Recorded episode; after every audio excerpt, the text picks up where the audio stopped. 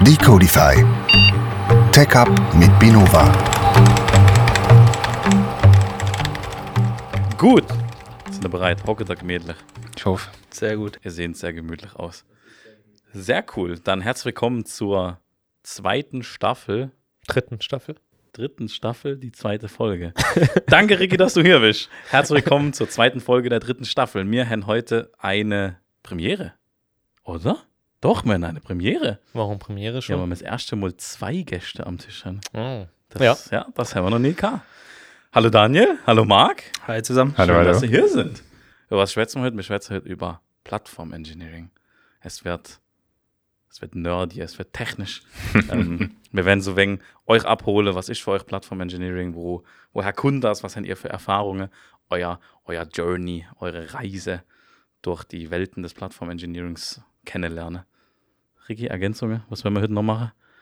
Ich weiß noch nicht. Schon. Gucken wir mal, was, Gell. was der Tag so bringt, was Sehr der Abend so bringt. ähm, ihr liebe Zuhörer, höret schon, wir sind heute zu zweit im Moderations-, im Decodify-Team. Links von mir der Ricky, der furchtlose Indiana Jones der IT. genau, hallo zusammen. Genau, und äh, dann ich noch der Tom. Aber gegenüber zwei Gäste. Wenn ihr euch mal kurz vorstelle, wer ihr so sind, was ihr so machet, wieso ihr heute eigentlich hier hocket. Sehr gern. Daniel, mein Name, Systems Architect bei der Anderson Hauser Gruppe. Äh, Marc und ich sind beide aus der gleichen Abteilung. Wir arbeiten für den IT-Dienstleister der Anderson Hauser Gruppe. Eigentlich stellen wir Messgeräte und Laborautomation her für die Prozessindustrie. Und wir eben sind 400 Mann starker IT-Dienstleister der Gruppe. Und ich bin hauptsächlich unterwegs im Umfeld Anwendungsentwicklung, Developer Enablement und ähm, Applikationsplattformen. Und ähm, freue mich heute auf den Podcast. Cool, schön, dass du da bist. Ja, das ist immer das Schöne, wenn man als Zweiter anfängt, kann man sagen Dito. Genau. schön, dass auch du da bist. Richtig, richtig. Also Marc, mein Name, ähm, auch Systemarchitekt bei Andersenhauser Infosurf, gleiche Herkunft in dem Sinne. Ich kümmere mich eher um den Bereich äh, Data Management Plattforms, Data Streamlining und ähm, ja, haben so ein bisschen die, die Gebiete separiert, aber trotzdem auch im Bereich System Architecture und in Richtung Plattform Engineering. Cool. Dann würde ich sagen, stiegen wir doch direkt immens äh, den Begriff schon gehört, Plattform Engineering. Was, was ist das? Was verbirgt sich da dahinter? Wie kann man sich das vorstellen? Ähm, ja, Plattform Engineering ist für uns eine Bereitstellung von, von Services, Golden Paths, wie es so schön halt heißt, für andere Kunden oder Teams, Projektteams in unserer Gruppe. Und wir versuchen immer zum Teil den Hardwork, zum Teil die Infrastruktur den Leuten abzunehmen, eine gewisse Abstraktion zu bieten, da wo es den Leuten hilft. Und so die Leute schneller vielleicht an ihr Ziel zu bringen oder ja, irgendwelche repetitive Tasks, Toil abzuschalten durch eine Plattformabstraktion. Ja, also kann ich nur so unterschreiben, genau. Plattform Engineering klingt meistens sehr groß, aber hat meistens einen sehr basic Charakter, in dem man einsteigt, in dem man gewisse Tasks, die man ja meisten automatisieren sich irgendwas selbst in ihrer täglichen Arbeit. Aber Plattform Engineering geht dann einfach im Prinzip einen Schritt weiter und sagt, okay, ich bereite in irgendeiner Form Services für jemand anderen bereit, die meine sonst meine manuelle Arbeit abstrahieren, dass ich nicht unbedingt immer anwesend sein muss, wenn jemand unsere Service, unsere Produkte konsumieren will, sondern ja, man sagt auch immer gerne X as a Service, ja, also everything is a Service. Ähm, und in die Richtung geht es auch so Self-Service Operations und, und ähm, seine eigenen Tätigkeiten, sage ich jetzt mal, im ersten Schritt erstmal outzusourcen und zu veröffentlichen für andere. Ich hake direkt, die Daniel hat ein sehr wichtiges Stichwort gesagt, was mir persönlich sehr gut gefällt. Golden Path. was, was verbirgt sich da dahinter? Weil das ist was, was ich immer sehr viel sehe, sehr viel höre. Ja. Und ich glaube, das ist auch das, was es so ein wenig ausmacht, weil man bietet ja nicht nur eine Plattform, sondern man bietet viel mehr. Den Standard, den Golden Path. Ja, genau. Also für uns ist ein Golden Path immer das, wenn wir gleichartige Anwendungstypen haben, gleichartige Daten, die wir verarbeiten wollen, versuchen wir den Usern, unseren internen Kunden, immer eine Möglichkeit zu bieten, das mit möglichst wenig Aufwand zu machen. Ein klassischer Cloud-Anbieter zum Beispiel kann ja auch als Plattform gesehen werden. Allerdings sind dort halt für eine sehr generischer Typ an, an Use Cases eine Plattform geboten, wo man ja fast alles damit machen kann.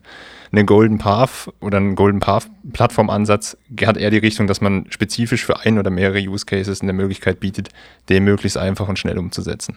Ja, kann ich auch so unterschreiben. Ich, ich meine, die Grundlage, was Daniel jetzt auch schon gesagt hat, ist, dass man möglichst versucht, viele abzuholen, viele, ob die ähnliche Tätigkeiten haben. Bei einem Cloud-Provider oder bei so einem Hyperscaler hat ist ein sehr großes und generelles Umfeld, auf dem man aufbaut, während wir jetzt so als, ich sage jetzt mal als interner Plattformprovider mehr oder weniger auf spezifischere Wünsche oder spezifischere Umstände eingehen können und so halt Plattformen, Baselines, Foundations aufbauen können, auf denen andere wieder aufbauen können. Das ist halt so der Charme dabei. Gibt es denn bei euch schon eigentlich immer Plattform-Engineering oder wie war das bei euch so bei E&H? Ähm, nee, also ich glaube, das ist auch vergleichsweise eine recht junge Disziplin. Kann man Disziplin Junge? Tugend, Ja, ja. junge Tugend, genau. Ich würde sagen, ist so das, ja, das, der Begriff Plattform Engineering gibt so ja, Anfang 2020, Ende 2019, so ist das ein bisschen entstanden. E&H oder jetzt auch gerade bei uns in, in der Abteilung oder im, im, im Bereich gibt es jetzt auch noch nicht so lange. Ähm, das ist was recht Junges, also recht ein frisches Gebiet aus der IT, sage ich jetzt mal. Ja, und es ist auch so ein paar Praxisen entstanden, die, die man auch schon kennt, wie DevOps oder Reliability Engineering oder also es sind halt so Tätigkeiten, über die man ohnehin schon spricht und das ist im Prinzip eine andere Ausprägung, eine andere Ausbaustufe oder vielleicht eine konkretere in eine Richtung. Ja, aber äh, da, ich, ich würde behaupten, da arbeiten sich oder entwickeln sich alle gerade erst vielleicht so ein bisschen hin, also auch nicht alle zwingend, aber ähm, ja. Ist das was, wo dann nur Enterprise-Unternehmen einsetzen? Ich, ich würde pauschal sagen, nein. Wahrscheinlich ist es einfacher dort abzubilden, weil man einfach eine größere, einen größeren Umfang an Leuten hat, wo man das vielleicht besser aufbauen kann oder wo halt auch unterschiedliche Teams voneinander abhängig sind und aufeinander aufbauen und Services voneinander nutzen. Ne? Also ich sag mal die Microservice Architecture in einer, in einer personellen Besetzung. Aber ich würde auch sagen, das ist durchaus in kleineren Firmen, also jetzt nicht im riesen Enterprise-Kontext zu finden und auch da möglich. Oder Daniel? Ja, eine, eine kleinere Entwickler. Ähm, Bude, sage ich jetzt mal, die vielleicht einen hat, der sich gut mit Pipelines auskennt, mit CI/CD-Pipelines und ein paar Templates bereitstellt, die andere nutzen können, ist eigentlich in, in erster Linie auch erstmal ein kleines Plattform-Engineering. Wenn ihr jetzt erst relativ neu quasi jetzt Plattform-Engineering betreibt, was waren denn eure Use Cases, dass es dazu gekommen ist oder was waren eure, wo habt ihr eure Vorteile da drin gesehen, das aufzubauen? Ich glaube, ein einfaches Beispiel ist unsere interne Development-Plattform. Ähm, wir haben in der Gruppe einen buntesten Blumenstrauß an Entwicklern, die von Hardwareentwicklung C auf unseren Mikrocontroller auf den Messgeräten bis hin zu oder über ABAP-Developer, die unsere, unsere Enterprise ähm, ja, praktisch bauen, bis hin zu, zu Webentwicklern, die irgendwie den Online-Shop oder eine Tillion, unser, unser IoT-Offering bauen. Somit müssen wir eigentlich einen relativ breiten Framework-Ansatz und, und breiten Entwicklerstamm unterstützen können. Und wir haben halt versucht, in erster Linie die Most Common Task mal abzubilden. Ja, wir haben ein Artefakt-Repository bereitgestellt für alle möglichen Bild- oder Artefakte oder Dependencies, die eine Software haben kann. Wir haben einen Git-Repository-Server auf Basis von GitLab aufgebaut. Wir haben Shared Runner bereitgestellt mit GitLab, um irgendwie das Bauen, das, das Automatisieren von Tasks einfach zu machen und versuchen jetzt immer näher an den eigentlichen Entwickler ranzurücken, indem wir eben Pipeline-Use-Cases für Java-Anwendungen, für einen Docker-Container zu bauen, für ja die verschiedensten Dinge, die halt unsere Entwickler bei uns in der Gruppe bauen, zu automatisieren und denen das Leben ein bisschen einfacher zu machen, indem wir als zentrales Plattformteam den Teil abnehmen, sodass die sich wirklich auf ihre eigene eigentliche Arbeit, nämlich das Schreiben von Software, konzentrieren können. Ähm, lass uns dieses Schreiben von Software mal kurz im Hinterkopf behalten. Ich würde gerne wissen, Plattform-Engineering, Plattform-Engineering-Team. Ja, er hat schon gesagt, du hast ganz viele Spezialbereiche. Der eine ist so ein wenig für Pipelines zuständig. Aber wie groß ist so ein Plattform-Engineering-Team? Kann das eine Person schon machen oder braucht man nur eine gewisse Size? Also ich würde sagen, in der Theorie könnte es eine Person machen. Ja. Ähm, es ist natürlich immer schön, wenn man ein bisschen ein Backup in der Hinterhand hat oder ein Vier-Augen-Prinzip ist manchmal auch sicher sinnvoll. Ähm, aber im Grunde geht es ja erstmal darum, dass man allgemeingültige Services oder Produkte zur Verfügung stellt. Und das kann natürlich eine Person machen, auch wenn das jetzt nur Templates sind oder äh, vorgefertigte Pipelines oder, oder Jobs, die, die, die vordefiniert sind.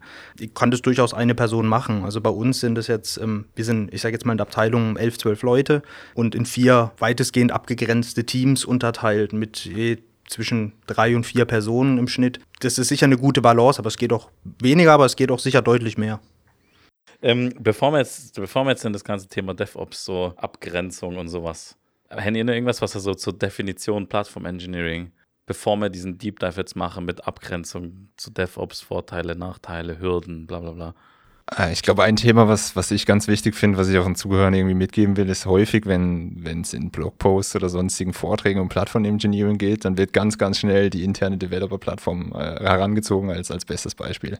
Ich glaube aber, das ist ein gutes Vehikel, um irgendwie die Idee ähm, rüberzubringen, ist aber sicherlich nicht ansatzweise der Tellerrand von Plattform-Engineering. Also ich glaube, das Thema kann man wesentlich weiter fassen. Ähm, man kann in unterschiedlichsten Gebieten, jetzt nicht nur in der Softwareentwicklung, Plattformen bereitstellen, die, die anderen Leuten helfen können.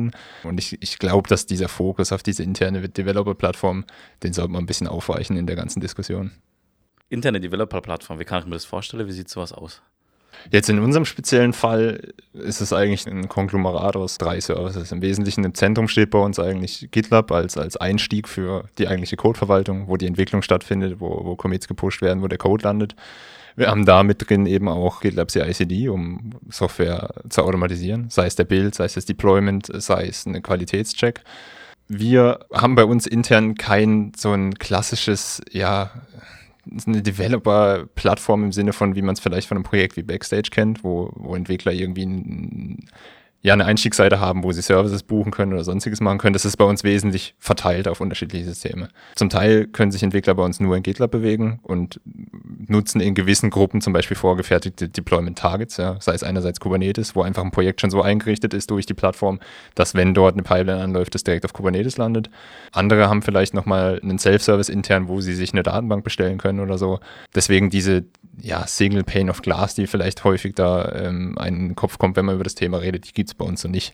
Die mag vielleicht in manchen Umfeld äh, Sinn machen oder, oder Dinge erleichtern. Ich glaube aber, dass man eben Plattformen da weiterfassen muss. Ja. Also, dass wirklich auch unterschiedliche Tools zusammen eine Plattform ergeben können, die für den Anwender Sinn macht. Wenn wir beim Thema Tools sind, wie ist es, wenn ihr jetzt mal Zeit findet, mal irgendwie neue Tools zu analysieren, auszuprobieren? Wie lassen die sich bei euch irgendwie integrieren in eure Plattform Engineering? Es ist Gar, gar nicht. doch, doch schon, ähm, aber es ist natürlich am, von, von vornherein ist alles natürlich erstmal, sobald die, ich sage jetzt mal, die Plattform im Grunde steht, ist es natürlich erstmal recht statisch. Ähm, aber wir haben oft, gerade was das Tooling drumherum geht, schon häufig Rotationen. Zum Beispiel hatten wir einen sehr großen Schub vor zwei, drei Jahren, wo wir alles sehr stark von Shell-Scripting, sage ich jetzt mal, auf Ansible Automation gesetzt haben. Mittlerweile sind wir vom Teil vom Ansible Automation wieder zurückgegangen und sind dann in Richtung Terraform gegangen für, für State Definitions. Ähm, Gerade im Bereich Policy Rollout oder, oder irgendwelche State-Files, irgendwelche Endzustände zu definieren, ne? wofür man natürlich auch Ansible oder sowas nutzen könnte oder ein generelles Configuration Management. Also wir probieren schon ähm, so einen Best-Fit-Ansatz für, für unsere Tools. Ähm, und wenn wir irgendwas Tolles finden, was, was, was halt ein interessantes Thema ist, eine interessante Technologie, dass wir ja natürlich auch dran arbeiten wollen, versuchen wir die auch natürlich irgendwo zu injecten, damit wir da weiter dran arbeiten können. Also ich würde sagen, die, die, wachsen eigentlich ständig weiter. Ähm.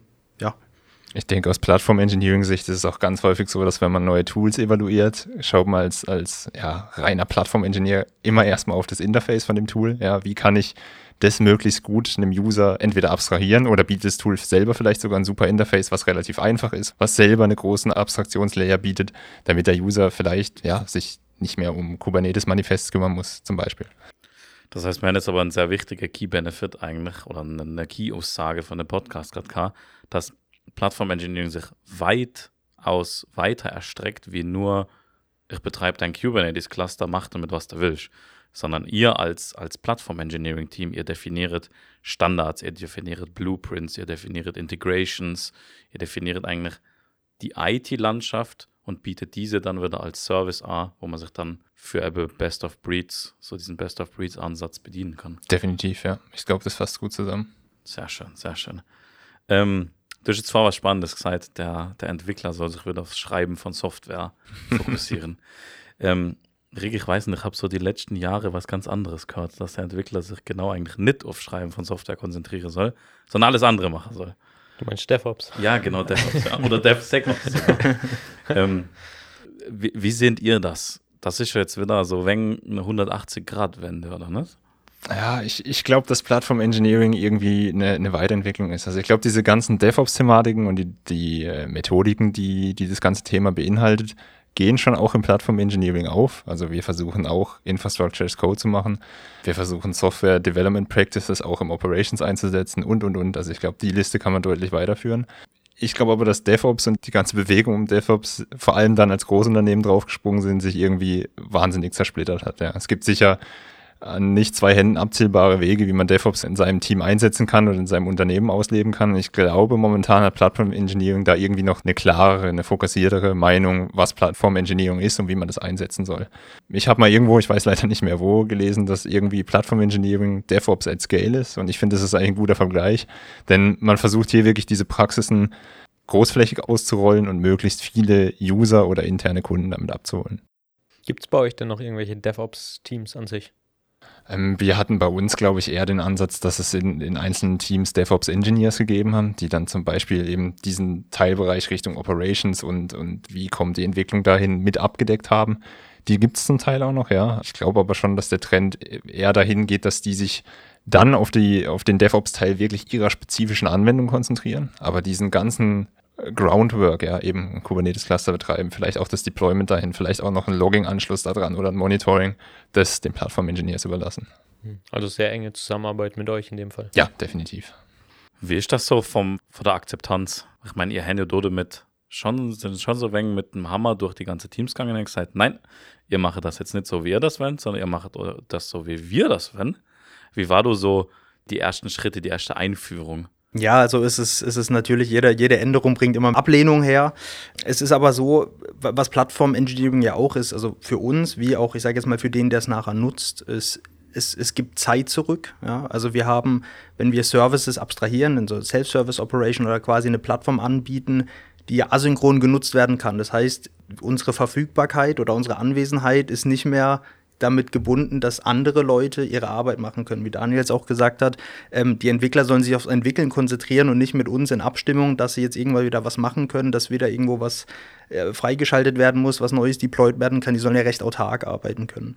Das heißt, es gibt uns natürlich Arbeit zurück in der Form äh, oder Zeit zurück, äh, dass wir andere Arbeit machen können, das weiterzuentwickeln, aber natürlich auch zum Beispiel Entwicklern oder Nutzern ihre Arbeit weiterzumachen. So, das heißt, das ist schon ein großer Bonus zu sagen, du kannst recht selbstständig arbeiten, deine Arbeit durchführen, ohne dass du immer Rücksprache halten musst. Und das ist, glaube ich, ein großer Hebel, den man nutzen kann, um, um das ganze Thema ähm, auszurollen. Und ich glaube auch häufig haben wir versucht, irgendwie Teams damit abzuholen, dass wir einen Teil oder Dinge, die sie früher bei uns anders zur Verfügung gestellt gekriegt haben, haben wir parallel eben mit dem Plattformansatz aufgebaut und dann wirklich versucht, die Vorteile denen näher zu bringen und zu zeigen, hey, hier geht es irgendwie anders und die und die Vorteile hast du da drauf und das fast wie ein bisschen internes Marketing zu betreiben, um dann zu gucken, dass die Teams eigentlich von selber darauf aufspringen.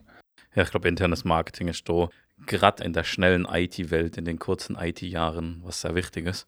Ich meine, wir wissen alle, wenn man Omelette will, dann müssen wir Eier kaputt machen. Da wird es natürlich ganz klar um Change Management. Aber auch in dem Beispiel ist ja jetzt schon wieder wichtig, eng mit den verschiedenen Teams zusammenarbeiten, auch wenn die mal einen Wunsch haben, wahrscheinlich mit irgendwelchen Tools, dass die dann halt auch irgendwie umgesetzt werden können, dass die integriert werden können. Ja, richtig, ja. Ich habe jetzt eine Frage, so ein aus, aus wirtschaftlicher Sicht. Kann man den Erfolg von so einer Migration irgendwie messen? Kann man das jetzt wirklich so messen, dass man jetzt sagt, hey, jetzt sind, wir eine Plattform anbietet, können mehr Jira-Tickets live? Ich weiß nicht, ob man es an, an Jira-Tickets unbedingt messen kann, aber ich glaube, es ist definitiv messbar, ähm, vielleicht auch am, am, am, Durchsatz der Tätigkeiten, die durchkommen. Denn, also eben, wie wir vorhin gesagt haben, es ist so ein bisschen DevOps at Scale. Ja, also wir sind jetzt auch kein allzu großes Team, betreuen aber ja, eineinhalbtausend Server mit Applikationen rumrum, mit eben einem 10-, 11-köpfigen Team. Und ähm, wir müssen natürlich schauen, dass wir unsere Services und unsere Tätigkeit so weit automatisieren und abstrahieren, dass wir weiter skalieren können. Ne? Das heißt, man kann das natürlich mit dem Skalierungsfaktor ein bisschen einschätzen. Brauche ich wirklich jetzt mehr Manpower, um ein neues Tool zu deployen, einen neuen Service zur Verfügung zu stellen, die Plattform weiterzubauen? Oder kann ich die Sachen so weit abstrahieren, dass es mich um meine manuelle Arbeit in erster Linie erstmal nicht braucht, um diese Tätigkeit durchzuführen? Das ist vielleicht aus einer ja, jetzt nicht gleich ein Return on Invest wirtschaftlich abzurechnen, aber aus der Hinsicht ist es sicher messbar. Ich glaube, was ich auch immer sehe, dass es auch viel um Lifecycle Management geht, dass man halt auch eine Standardisierung im Unternehmen sicherstellen kann, dass man weiß, hey, es laufen jetzt alle auf der gleichen Kubernetes-Version. Oder wir haben immer nur, keine Ahnung, latest minus eins, latest minus zwei. und sonst stört unser CI-CD-Pipeline das Image einfach nicht deployen. Wie macht ihr das? So diesen, diesen Security-Teil dann auch davor? Weil es geht ja auch viel um Governance und ähnlichem. Also für die Plattform versuchen wir halt immer das möglichst so zu abstrahieren, dass, dass wir sicherstellen können, dass zum Beispiel immer eine möglichst aktuelle und insupportete Version unterwegs ist auf unseren, auf unseren Systemen. Das kann damit anfangen, dass wir uns eben darum kümmern, dass die Kubernetes-Versionen so häufig geupdatet werden, dass man ähm, Deprecations oder so gut hinterherkommt, die User genug Zeit haben, die entsprechend auszubauen oder wir vielleicht auch über, über Plattformabstraktionen die schon die Deprecation so abbauen können, dass die User gar nichts machen müssen. Das wäre natürlich das Beste. Ja, und ich glaube, wir kriegen es ganz gut hin, da eine Pflege reinzubringen, die vielleicht in einem DevOps-Team mal unter den Tisch fällt, weil dann eben zum Beispiel das nächste Feature ansteht. Wenn man jetzt eher mit deiner Frage zurückgeguckt hat, wie es gelaufen ist, vielleicht auch interessant in die Zukunft vielleicht ein bisschen zu gucken. Was gibt es denn da vielleicht für Ausblicke in die Zukunft, ob es irgendwelche Trends in dem Bereich gibt, wo ihr schon vielleicht jetzt schon im Blick habt? Weiß nicht, vielleicht im Bereich KI oder Automatisierung mehr vorantreiben? Also ich würde mich jetzt noch nicht auf einen Trend festlegen wollen, aber was es nachher sicher ist, ähm, und das ist quasi nicht aufhaltbar, ist es, dass man aus den Plattformen, die wir heute zur Verfügung stellen, nachher wieder neue Plattformen baut. Ne? Es sind ja wieder Services, die auf weiteren Services aufbauen, das kaskadiert sich halt irgendwann nach oben. Das heißt, dass jeder irgendwann eine Plattform von was anderem nutzt. Das heißt, viele werden später für ihre eigene Plattform zuständig sein, in der Form, in irgendeiner Form oder einer anderen. Das jetzt aber auf einen klaren Trend schon festlegen zu können, weiß ich jetzt nicht, fällt mir ein bisschen schwer. Ähm, eine Geschichte, wo wir momentan ein bisschen dran sind, war das KI angesprochen. Wir, wir versuchen momentan ein bisschen die ganzen Entwicklungswerkzeuge rund um AI, um, um ChatGPT, um Large Language Models ein bisschen einfacher unseren Usern zur Verfügung zu stellen. Also ein Thema, was wir da zum Beispiel momentan angehen, ist, dass eine Pipeline durchläuft und wir automatisch den Code oder den Change, der da gemacht wird, gegen einen Large Language Model hauen und mit einem gewissen Prompt den Entwicklern da ein bisschen Feedback geben können, sind da vielleicht Fehler drin? Tut das Ganze dem Standard entsprechen, unseren Coding-Guidelines etc.? Und so versuchen wir ein bisschen das Thema auch wieder zugänglicher zu machen, ohne dass sich jeder Einzelne wieder überlegen muss, hey, wie schreibe ich den Prompt? Wie, wie komme ich an das ganze Thema ran? Um so das Ganze wieder ein bisschen zu abstrahieren, aber eben den Leuten noch so viel Zugänglichkeit zu lassen, dass sie eben auch selber ein bisschen was machen können. Ich glaube, du hast vorhin ein, ein wichtiges Stichwort gesagt mit Developer Enablement und auch Developer Experience. Das ist ja auch was, was eigentlich in eurem Interesse und in eurer Aufgabe liegt, oder? Als Plattform-Engineers oder als, als Team. Ja, definitiv. Also wir messen das mittlerweile fast daran, dass, dass wir versuchen, auch wenn das jetzt vielleicht ein bisschen antisocial klingt, ja, möglichst wenig Interaktion mit unseren Kunden zu haben, weil dann haben wir das Gefühl, wir machen unsere Arbeit dementsprechend gut, dass die Leute sich frei selber auf unserer Plattform bewegen können, ohne immer mit uns hin und her zu diskutieren, Meetings zu machen für eine neue Applikation oder ein neues Release etc. Natürlich freuen wir uns dann darüber, wenn neue Feature-Requests, Ricky hat es angesprochen, kommen oder eben auch mal gutes Feedback kommt. Aber ich glaube, dieses Daily hin und her für neue Deployments oder neue Feature-Releases, die sollten möglichst ausbleiben. Ja, das sollte die Plattform liefern. Okay. Ich spiele jetzt noch so wegen Spielverderber und schmeiße noch so ein ganz böses Wort in den Raum. Vendor-Login. Wie, wie sieht es da so mit Plattform-Engineering aus? Ich stelle mir mal vor, man hätte so seine fünf Tools man baut jetzt dort rum eine Plattform und tut das super abstrahieren und automatisieren und alles Mögliche. Aber sobald man ein Tool austauschen will, ist die Plattform eigentlich kaputt. Ich würde sagen, es kommt darauf an, wie sie abstrahiert wird vornherein. ähm, das Gute ist schon mal, dass es fünf verschiedene Tools sind, aus denen man die Plattform baut. Der Gedanke bei uns ist eigentlich auch so, dass die Interfaces, die Daniel vorhin angesprochen hat, zu, ich sage zu unseren Nutzern, ähm, dass die möglichst gleichbleibend sind. Also dass der Austausch eines Tools möglichst keinen Impact auf alles andere hat. Das geht natürlich bei manchen Plattformen einfacher, wenn man jetzt, ich, ich sage jetzt mal so ein Self-Service-Katalog da vorne dran steht, wo man sich selbst so ein bisschen bewegen kann. Anders wie jetzt, wenn man an so eine Development-Plattform denkt, die, die recht involviert ist, wie jetzt so ein, so ein GitLab für die Versionsverwaltung. Ja. Das ist ja eine inhärente Änderung, wenn man das ändern würde, natürlich. Auch da, ich würde glaube ich sagen, es, es, es gibt nicht die eine Lösung, aber die Plattform ist meistens oder kann meistens schon so designt werden, dass ein Austausch machbar ist, ohne dass man gleich sein ganzes Produkt bricht. Ich glaube, eins ist da ganz wichtig, dass man irgendwie die richtige Balance zwischen der Magic findet und dem manuellen Tooling vielleicht, so dass der User erstmal selber noch vielleicht ein paar Sachen anders machen kann, wenn er die anders machen will, aber eben auch, wenn eine Plattform so viel abstrahiert, dass alles nur noch Magic ist, dann ist definitiv ein Login da, weil ich glaube, dann sind die Interface nicht mehr ganz klar, es ist nicht mehr ganz klar, was, was passiert im Hintergrund, was, was nimmt mir die Plattform denn ab. Ja, ich glaube, da muss man einfach das richtige Level finden glaube, die Schwierigkeit ist auch, dass, wenn es dann zu einer Migration kommt und der Vendor-Login wieder der Buhmann ist, oft ist es nicht nur eine technische Migration, sondern irgendwie noch eine fachliche, eine methodische Migration. Das heißt, wenn jetzt euch zum Beispiel seid, hey, wir machen jetzt kein Kubernetes mehr, sondern Serverless und packe alles in Step-Function und Lambdas, dann ist, würde ich behaupten, die Plattform das kleinste Problem, was umgeschrieben werden muss, weil alles umgeschrieben werden muss. Ich glaube, das ist auch was, wo dieser Vendor-Login immer so wenig vorgeschoben wird als negative Punkt. Ja, definitiv. Was hätten so eine Plattform oder die Teilbereiche davor so für eine Halbwertszeit? Wenn ich jetzt sage, hey, wir haben jetzt ein Tool, ist das jetzt für die nächsten zehn Jahre und die Plattform läuft dann 20 Jahre? Oder habt ihr schon irgendwelche so Evaluation-Zyklen oder ähnliches, wo ihr Sunsetting, Deprecation innerhalb der Plattform auch anfangen machen? Ich glaube, ganz am Anfang, als wir mit der Development-Plattform angefangen hatten, hatten wir noch einen, einen Teilservice für SVN. Ja, der ist mittlerweile tot, den gibt es nicht mehr. Okay, schade. Da, da, haben, wir, da haben wir die, äh, die User praktisch migriert auf Git. Das ist so ein klassischer harter Ansatz, klar, da, da muss alles umgestellt werden, da müssen Workflows umgestellt werden, weil eben Git doch ein bisschen anders funktioniert wie SVN. Es muss Tooling umgestellt werden. Aber ansonsten haben wir noch nichts groß ausgefaced. Das liegt vielleicht aber auch daran, dass, dass das ganze Thema eben noch nicht wahnsinnig alt ist. Vielleicht, wenn wir jetzt nochmal so die ganzen Geschichte so ein bisschen oder eure Geschichte über Plattform Engineering gehört haben, vielleicht nochmal zurück zum Anfang. Was war denn eure Motivation quasi, Plattform Engineering zu betreiben oder wie war eure persönliche Entwicklung vom Anfang bis zu dem heutigen Punkt, wo ihr jetzt hier bei uns sitzt? Also ganz ursprünglich kommen, kommen wir beide aus dem klassischen Operations, also wirklich Systemadministration, Applikationsadministration. Und da war es wirklich zu unseren Anfangszeiten noch so, dass man halt eben von einem Application-Entwickler zum Beispiel Java gekriegt hat und das auf einen Tomcat auf Server XY deployed hat äh, und dann Rückmeldung gegeben hat, dass das Ganze jetzt passiert ist. Und wir haben selber gemerkt, dass irgendwie das, äh, ja, auch vor DevOps gar nichts damit zu tun hat, wie man eigentlich heute IT machen sollte. Ist Gott sei Dank auch schon ein paar Jahre her.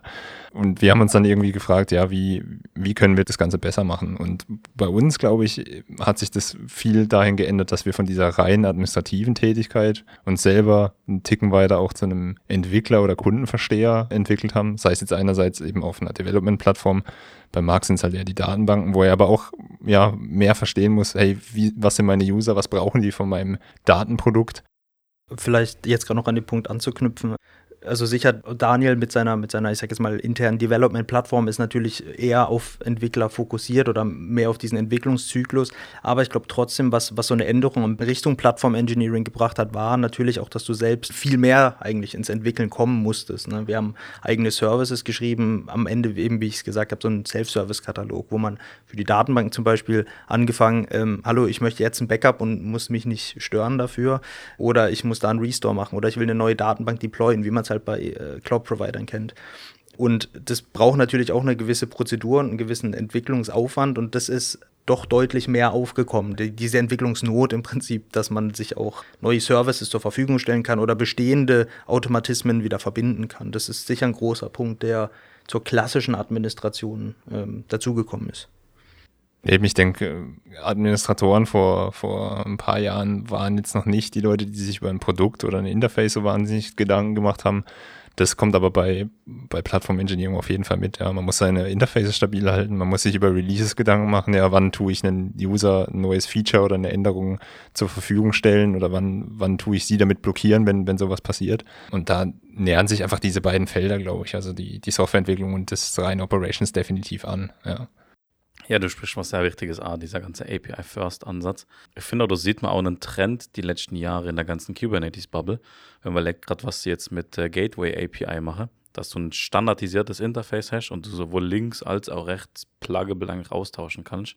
Das macht es ja für euch dann auch wieder einfacher, wenn euch eigentlich die Tools und die Hersteller so wenn ja, die Interface halt schon, schon an die Hand gehen. Ja, definitiv. Also Gateway API ist, ist praktisch, wenn, wenn man das als, als Plattform-Engineer für einen Kubernetes-Service irgendwie sieht, dann leuchten die Augen, sage ich mal. Ja. Also da hat man sich genau die Gedanken gemacht, da fließt dieses ganze ganze Konstrukt, diese ganze Methodik irgendwie genau ein, weil es gibt halt Möglichkeiten, Standards zu definieren, ja, einen gewissen, eine gewisse Standardplattform eben für einen Ingress damals zu bieten, was, äh, was alles wesentlich einfacher macht, ja. Aber eben auch noch den Usern die Bewegungsfreiheit gibt, die sie eben brauchen. Zum Beispiel selber Endpoints zu definieren. Genau. Und auch die Abstraktion, dass sie es verstehen. Ja. Dass du wirklich einzelne HTTP-Routes hast und jetzt nicht mehr anfangen musst, ultra komplexe, riesengroße YAMLs zu schreiben. Wie ist so das Verhältnis von Custom Resource Definitions bei euch? Habt ihr ganz viel selber geschriebenes? Oder ist das eher so, wir, wir haben jetzt einen, einen Industriestandard und den nutzen wir jetzt einfach weiter? Wir versuchen bei uns tatsächlich möglichst wenig Kubernetes-Know-how bei den, bei den äh, eigentlichen Usern unserer Plattform zur Verfügung oder vorauszusetzen. Deswegen haben wir viel unseres eigentlichen Toolings und der Automation eigentlich äh, vor dem eigentlichen Deployment auf Kubernetes laufen. Ja. Also ein Beispiel sind irgendwelche Helm Umbrella Charts, ja, die Features dann während dem Template Step oder dem Install Step äh, dem Deployment hinzufügen oder eben generieren. Bei uns ist noch nicht wahnsinnig viel mit, mit Operatoren auf dem Cluster oder sonstiges los. Es gibt ein paar Dinge, da setzen wir das ein. Also zum Beispiel haben wir ein Secret Management Tool äh, oder HashiCorp Vault dafür im Einsatz. Da nutzen wir einen Injector, ja, also einen, einen Webhook, der bei einem Deployment eben uns es möglich macht, einen Agent an Deployments ranzuhängen, oben eben auf Secrets zuzugreifen. So Dinge dann schon, aber wir versuchen auch mit dem Hintergrund eben die Interfaces möglichst standard zu halten, eigentlich bei den standard released Kubernetes APIs zu bleiben. Ja, jetzt vielleicht noch abschließend, wenn wir jetzt zwei Plattform-Spezialisten hier haben, vielleicht, was würdet ihr für Ratschläge geben, wenn jemand jetzt ein Plattform-Engineering-Team aufbauen möchte und sich die Infrastruktur dementsprechend auch einrichten möchte? Wie ist das Vorgehen am besten? Oder sonstige Tipps in dem Bereich? Ich glaube, man sollte sich anschauen, was so eines der am meisten genutzten Deployments, Produkte oder sonstiges ist, was interne Kunden bei einem vielleicht nutzen. Sei es jetzt, ja, man ist ein wahnsinnig datengetriebenes Unternehmen und hat immer wieder ein Datenbankprodukt im Einsatz oder ein, ein Data Stream, was man aufsetzen will, oder eben bei einer Entwicklungsplattform. Was ist die, die, die größte Anzahl oder die, die homogenste Bubble an Applikationen, die wir deployen, sei es irgendwie Java oder wir entwickeln wahnsinnig viel .NET oder sonstiges dann sollte man irgendwie in dem Bereich schauen, dass man mal einen Fuß in die Tür kriegt. Einen Deployment-Zyklus ähm, vielleicht automatisieren für die Leute oder eben die Bereitstellung von neuen Datenbanken ähm, automatisieren. Ich glaube, so kriegt man relativ einfach mal einen Einstieg äh, in die Geschichte. Man, man sollte auf jeden Fall gucken, dass man bei den Leuten, die das machen, irgendwie ein Team findet, was Lust hat, äh, über den Tellerrand hinauszuschauen. Also man muss natürlich Fachspezialist in seinem Bereich sein für das Tool und die Plattform, was man bereitstellt. Man sollte aber so viel Interesse an seinem Gegenüber, also demjenigen, der die Plattform nutzt, haben, dass man einigermaßen versteht, hey, was, was sind dem seine Bedürfnisse, was braucht er und wie kann ich dem am besten helfen. Und wenn man, ich sage es jetzt mal, als DB-Admin zum Beispiel nur vergraben ist in, in seiner Datenbank und seine SQL-Queries, dann hilft es vielleicht eben nicht, um, um zu verstehen, wie tut man dieses Produkt und diese, diesen Service möglichst einfach an den Mann bringen.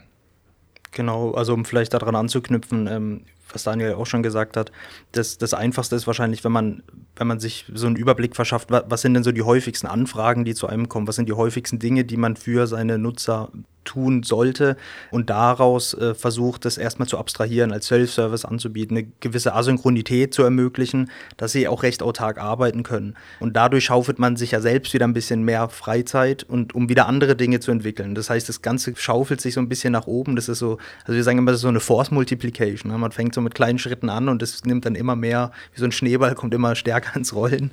Und ich glaube, gerade mit so einfachen Schritten, die man nach außen automatisiert und, und anbietet, kommt man da ganz schnell in das Thema rein und kann das schon starten.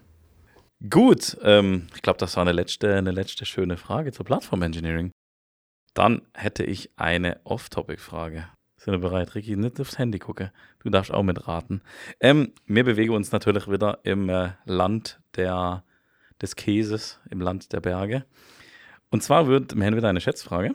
Und zwar würde ich gerne wissen, wie viel Ricola-Bonbons im Jahr oder pro Jahr produziert werden? Stückzahl. Stückzahl. Also sicher drei. Ja, denke ich auch. Drei war schon rein. Drei Packungen. hm. Wie viele Leute, also außerhalb der Schweiz, kennen den Ricola? Deutschland auf jeden Fall. Ich glaube, in Österreich habe ich auch schon mal eine Packung gesehen. An jeder Raststätte. Ja, aber, aber wie weit nach Deutschland? Ne? Da ja, hört es wahrscheinlich nach Baden-Württemberg, Bayern, ist dann schon ganz schnell vorbei.